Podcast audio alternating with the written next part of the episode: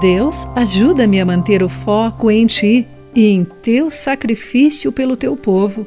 Que eu chame os outros à unidade como uma comunidade de fé.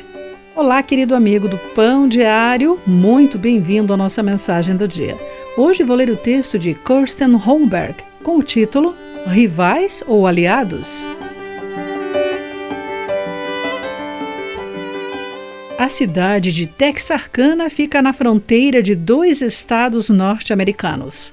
A cidade de 70 mil habitantes tem dois prefeitos, duas prefeituras e dois departamentos de polícia e bombeiros. A rivalidade esportiva entre as escolas secundárias atrai muitos e reflete a lealdade que cada time tem com a escola de seu próprio estado. As disputas sobre o sistema de água compartilhado também são desafios significativos, pois ele segue as leis de cada estado.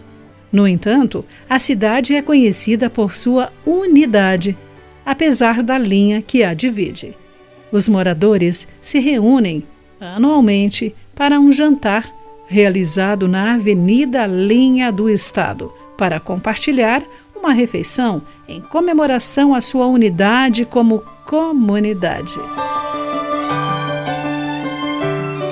Os cristãos não tinham traçado uma linha na via principal, mas estavam divididos. Brigavam porque eram leais àqueles que os ensinaram sobre Jesus. Paulo, Apolo ou Cefas, Pedro.